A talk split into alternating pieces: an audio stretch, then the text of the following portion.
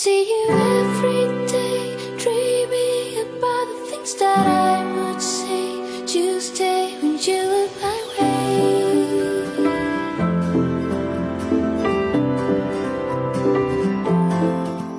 Hello，各位朋友们，开心听滴答，不开心更要听滴答。大家好，现在您收听到的是由喜马拉雅独家冠名播出的节目《笑话日常》，我依然是你们的滴答姑娘。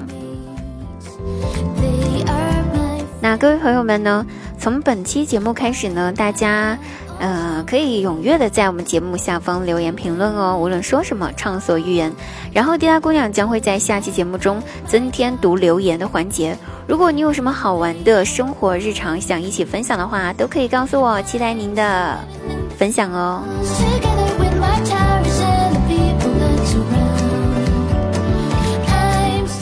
前几天放假的时候呢，回家和我爷爷下象棋，呃，就聊了一些咱们这个中国的古典文化。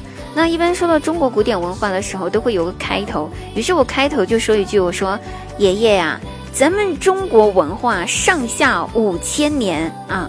我还没有说完，啪一巴掌，我爷爷就打在我脑门上了，晕乎晕乎半天，我都没反应过来咋回事儿啊！我说错啥了，对不对？我就开始问爷爷，我你你怎么打我呀？我我做错了什么呀？啊！爷爷说，亏你还是个大学生呢啊！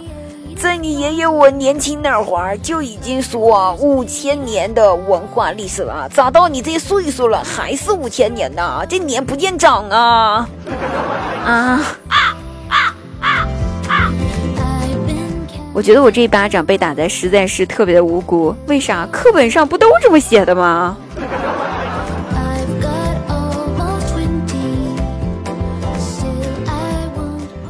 姐夫的朋友呢送了几条热带鱼给他，他非常喜欢，当宝贝一样养着，还特意买了个很贵的鱼缸哈，就为了养这点几条鱼。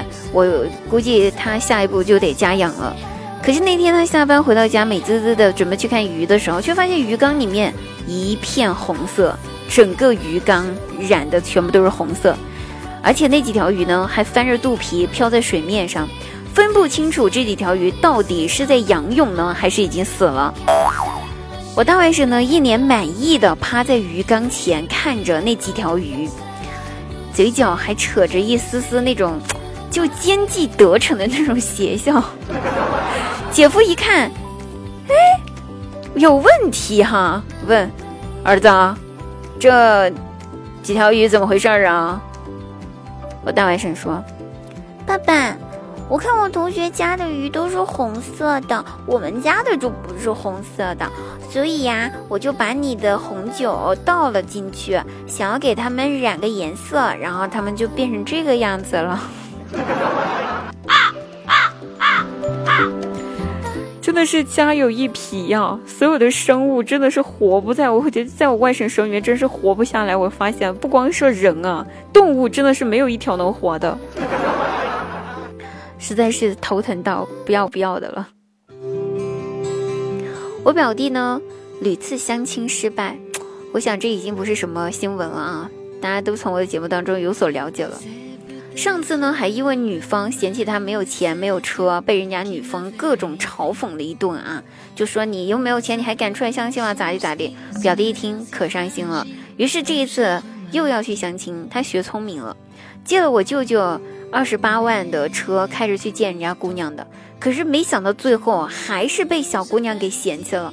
我心想哟，这小姑娘要求挺高的哈，二十八万的车你还嫌弃，你还想咋的？是不？我觉得二十八万真的挺贵了啊。后来才知道，这小子啊，他开的是我舅舅工地上二十八万一台的挖掘机去见的人家小姑娘。你告诉我，人哪个小姑娘看着你开着挖掘机来见人家，人家怎么可能会不害怕？啊，表弟，你还是祝孤身吧。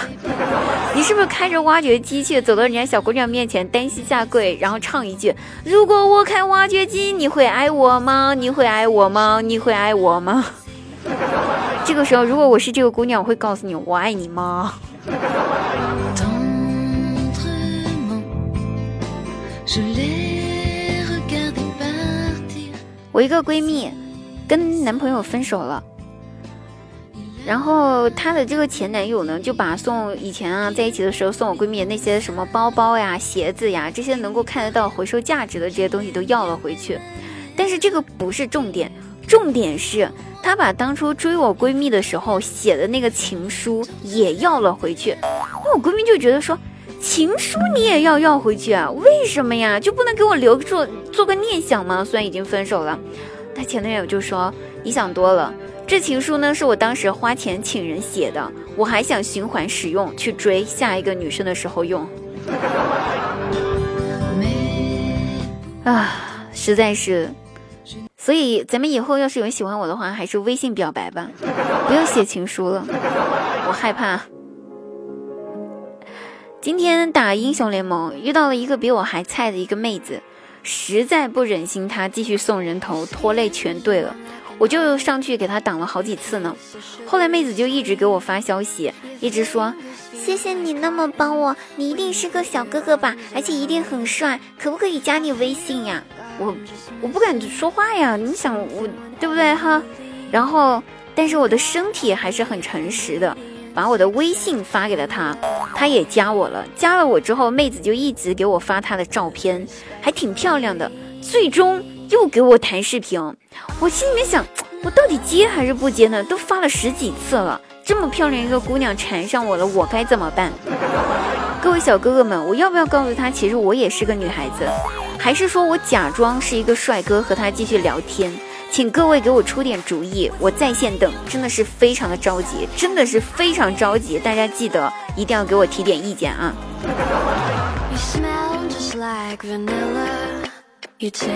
好了，朋友们，本期节目结束啦，感谢各位收听，大家记得去找滴答姑娘玩喽，拜拜，嗯啊。